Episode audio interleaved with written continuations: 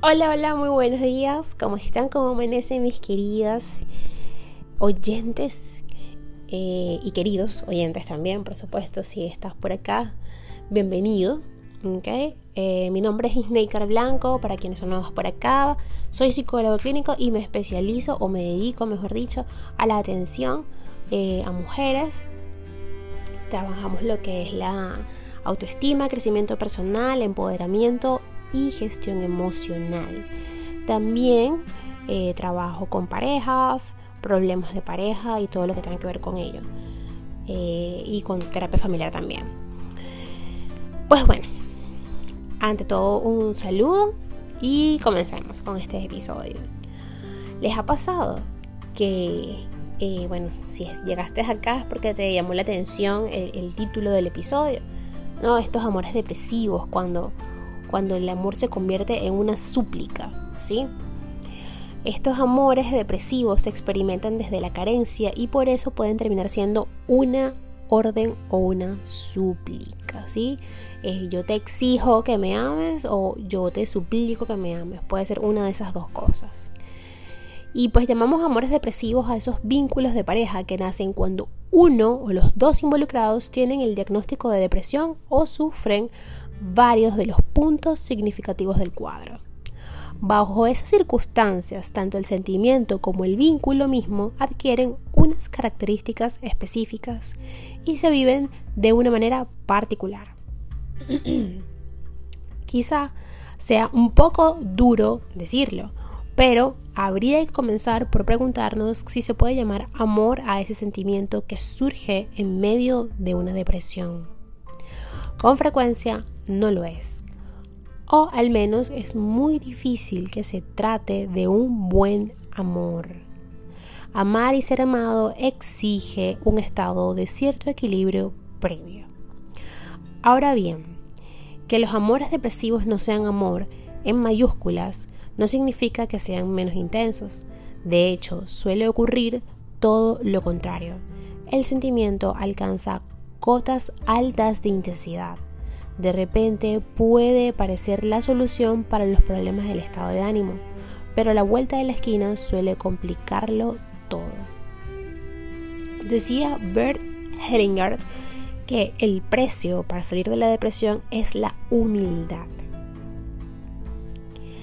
La depresión eh, representada como una grieta en el amor. En la depresión prima un sentimiento de soledad interior y de carencia. Independientemente de lo que signifique esto desde el punto de vista de la psiquiatría, en términos simbólicos, dicha carencia es de amor, por sí mismos, por la vida, por quienes les rodean, por el trabajo, etc. Ahora bien, saliendo de este mundo simbólico y transportándonos al mundo de lo estrictamente físico, es claro que el amor produce transformaciones en la química cerebral. Hoy sabemos que en el enamoramiento existe un correlato fisiológico que implica una gran descarga de neurotransmisores, muchos de los cuales incrementan el sentimiento de bienestar. Uniendo lo uno y lo otro, se llega a una conclusión problemática. Desde el punto de vista químico, el amor podría ser una droga para la depresión. A su vez, desde el punto de vista simbólico, otorgaría la satisfacción a una carencia de esta, o que está presente, mejor dicho. Así, las cosas es posible llegar a una idea cuestionable. La solución de todo está en el amor. Los amores depresivos nacen cuando la persona afectivamente carente o químicamente desbalanceada. Recuerden que la depresión también tiene una génesis en, en lo que es la parte química, ¿no? Encuentra un objeto que transforma su condición. En la primera etapa, el enamoramiento desencadena ese cóctel tan necesario de neurotransmisores y esa sensación subjetiva de plenitud que tanto se añora. Lo que sucede es que el amor de pareja es un asunto entre dos. El otro es un mundo del cual puede servirse quien padece depresión para sentirse mejor, además de lo alejado del verdadero amor que implica esta postura egoísta, también ocurre que la siguiente etapa por lo general no es tan armónica como la primera. Lo que sucede enseguida es que más temprano que tarde el otro deja de ser el objeto que conforta o equilibra. Como no es una cosa ni una droga, bien pronto el vínculo deja ver también contradicciones y vacíos. En los amores depresivos surge entonces la idea de que algo no encaja y primero se le exige, pero luego se le suplica al otro que vuelva a ser ese objeto que se inventó en un principio, que se inventó simbólicamente la persona que está en este cuadro depresivo, ¿vale? Ese objeto que resuelve el malestar, es decir, la droga, ¿no? Que nos libera esos neurotransmisores, que nos da ese confort químico. Eh, a ver, lo que falta en la ecuación de los amores depresivos es precisamente el amor. Este no es solamente dejarse amar, sino ser capaz de amar a otro. Y no puedes amar a otros si no te amas a ti mismo. Y si estás en un estado depresivo, pues es imposible que puedas ver tus potenciales y, y aprender a amarte, porque eso se aprende, ¿vale? Eso se trabaja. Entonces, eh, eh, también exige una relación, el amor, la capacidad de abandonar y ser abandonado. Lo más importante es que resulta imposible llegar a ese sentimiento si previamente no hay amor propio.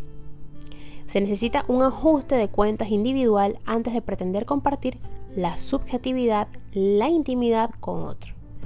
El mayor riesgo en todo este escenario es que la persona con depresión diseñe el imaginario de que va a ser salvada por otro, o está siendo salvada por este, o eventualmente será rescatada por él o ella. Lo que hace riesgosa esta opción es la falacia que entraña y que en algún momento se revelará como tal. Esto, lejos de ayudar, será un factor adicional de malestar. De hecho, puede vivirse como una catástrofe y como la prueba definitiva de que no hay nada más en la vida que una oscuridad que lo gobierna todo. Los amores depresivos a lo largo o a largo plazo no funcionan. Si las dos personas forman la pareja, atraviesan una depresión. Es posible, si las dos personas que forman, que conforman la pareja, mejor dicho, atraviesan una depresión, es posible que uno de los dos termine asumiendo el rol del salvador, pero en algún punto el vínculo va a colapsar. ¿Por qué? Porque no hay unas bases eh, para ello. No se necesita ser perfecta ni perfecto para experimentar el amor genuino, pero sí es necesario llegar y alimentar el vínculo desde un lugar que no sea la carencia o la necesidad. Como siempre les he dicho, trabajar en el amor propio, trabajar en nuestra autoestima es necesario, no solo para relacionarte con tu pareja o con tu futura pareja, sino para relacionarte con todos los demás. Y eso se los digo con bases y, y en función de mi experiencia propia. En el momento que yo decidí trabajar en mí misma, entenderme, saber que, que tengo un carácter fuerte, entender que pues no todo el mundo tiene que aguantar ese carácter y regularme, ¿ok? En situaciones donde sea necesario, me ayudó a mantener una mejor relación tanto conmigo misma como con los demás. Y pues en esa sintonía eh, es mucho más fácil o el terreno es idóneo para poder eh, contemplar, comenzar o iniciar una relación de pareja. Hasta acá el episodio de hoy, espero que lo hayan disfrutado. Si ha sido así, por favor envíenme sus comentarios a través de mis redes sociales, Instagram y Twitter como psiqueplenitud11 y Facebook como psicóloga Snaker Blanco. Allí siempre también estoy colgando información, nuevos posts, eh, cosas nuevas por allí y pues bueno, abierta a todas sugerencias. Si quieren algún tema en específico, me lo pueden dejar por allí. Y en todas esas redes van a encontrar un link que les llevará directo a mi WhatsApp. Y por allí podremos agendar tu cita online para que trabajes en ese amor propio y puedas conseguir esa pareja que te acompañe por el resto de tus días. Hasta un próximo episodio.